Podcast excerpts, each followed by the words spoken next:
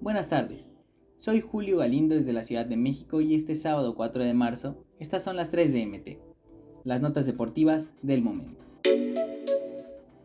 Checo Pérez largará segundo en el Gran Premio de Bahrein. Verstappen se quedó con la pole. Checo Pérez le exigió a su compañero Max Verstappen hasta el final de la Q3 del Gran Premio de Bahrein. El mexicano, en su segundo intento por conseguir la pole, se quedó a poco más de una décima del neerlandés, ya que marcó un tiempo de 1 minuto y 29.846 segundos. Sin embargo, este registro le permitirá al piloto jalisciense largar desde la segunda plaza el día domingo.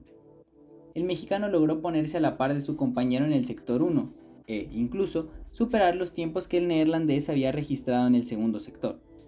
Lo que marcó la diferencia en la recta final de la sesión fue que Verstappen quiso asegurar la pole, por lo que exprimió el RB19 en los últimos metros para mejorar su cronómetro. Avanzan negociaciones entre Andrés Lilini y la selección mexicana. El entrenador de Necaxa, Andrés Lilini, está muy cerca de convertirse en entrenador de la selección mexicana sub-23. Y es que las negociaciones entre la Federación Mexicana de Fútbol y el estratega argentino están avanzando bien, y será cuestión de días para que éstas culminen y sea oficial su llegada. Rodrigo Ares de Parga, director ejecutivo de la selección mexicana, conoce a la perfección el trabajo de Lilini, pues fue él quien lo llevó a dirigir las fuerzas básicas de Pumas y donde después dio el salto a ser entrenador del primer equipo.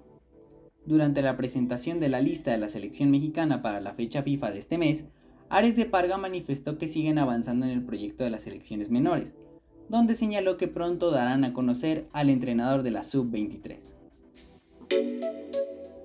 Con gol acrobático de Traoré, los Wolves vencieron a Tottenham. En un juego muy accidentado, los Wolves de Raúl Jiménez terminaron por vencer 1-0 al Tottenham, que fue perdiendo fuerza conforme avanzó el juego y se llevó una derrota del Molino pese a su buen inicio. Cuando faltaban unos 10 minutos para el final y parecía que todo acababa en un empate sin goles, apareció Adama Traoré en el área y con un remate preciso, casi acrobático, puso el balón cerca del ángulo para romper la igualdad que se había mantenido todo el juego y que finalmente le dio los tres puntos. Cabe destacar que fue una jugada donde Raúl Jiménez pidió el balón y probó con un disparo potente que el arquero rechazó en el área, donde Traoré reaccionó de forma extraordinaria acomodó el cuerpo y mandó la pelota a guardar. Estas fueron las 3 de MT.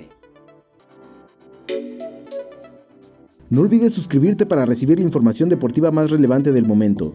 Esta y todas las noticias las puedes encontrar en mediotiempo.com y en todas sus redes sociales.